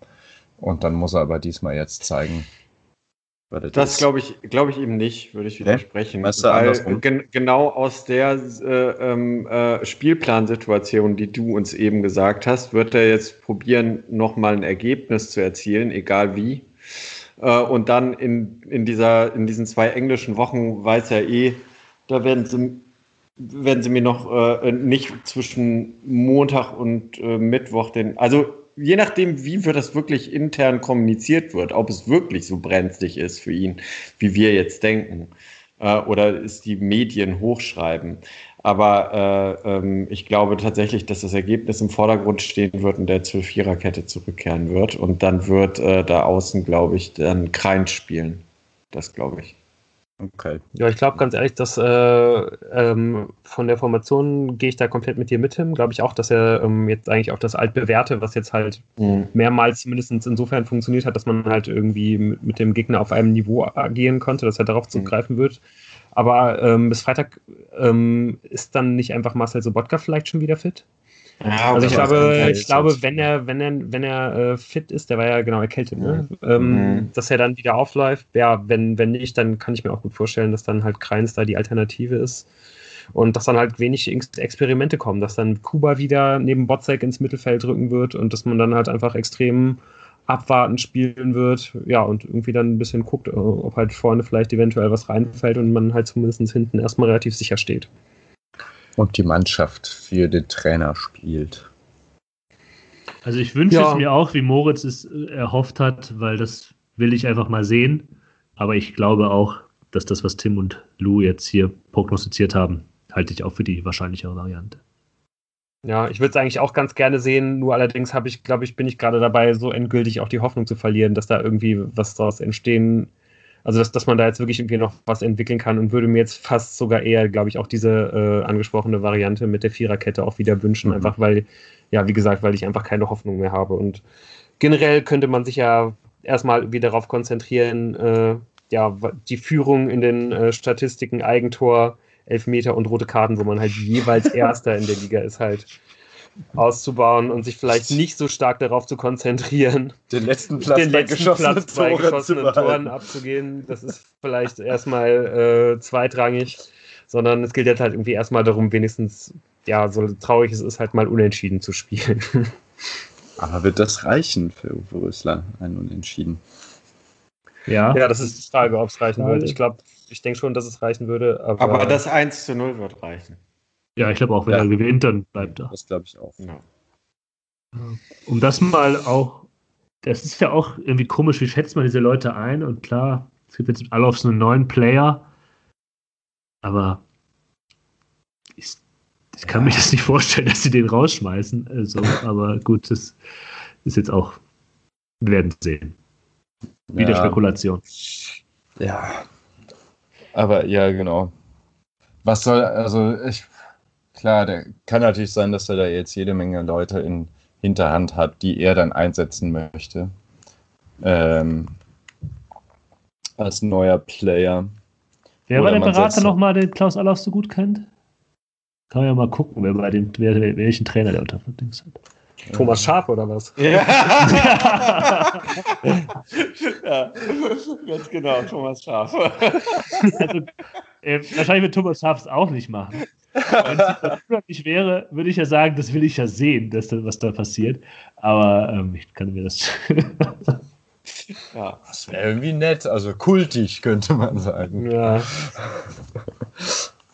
Ja, also ja. alles weitere dazu äh, und auch zur anstehenden ähm, Mitgliederversammlung dann nächste Woche. Und natürlich ja. zum Spiel, ganz wichtig. Ja, genau. Wissen wir mehr. Alles klar, dann, äh, ja genau, verweisen wir dann auf nächste Woche.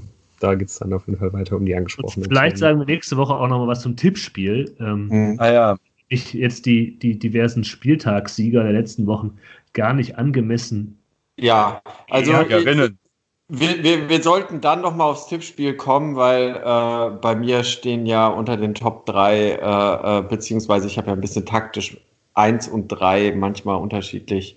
Äh, nee, 1 und 1 manchmal unterschiedlich. Ähm, da steht Darmstadt 98 ja bei mir ganz hoch im Kurs und deshalb können wir da nächste Woche nochmal äh, drauf zu sprechen kommen, ob ich mich da total vertan habe oder nicht. Ja. Ansonsten können wir natürlich ja. gerne noch darauf hinweisen, dass wir uns freuen, wenn äh, ihr uns weiterempfehlt, uns äh, bei Twitter folgt, aus Exil, äh, gerne mit uns interagiert. Und äh, wir freuen uns immer über Feedback äh, auf den Kanälen und natürlich auch über Mund-zu-Mund-Propaganda.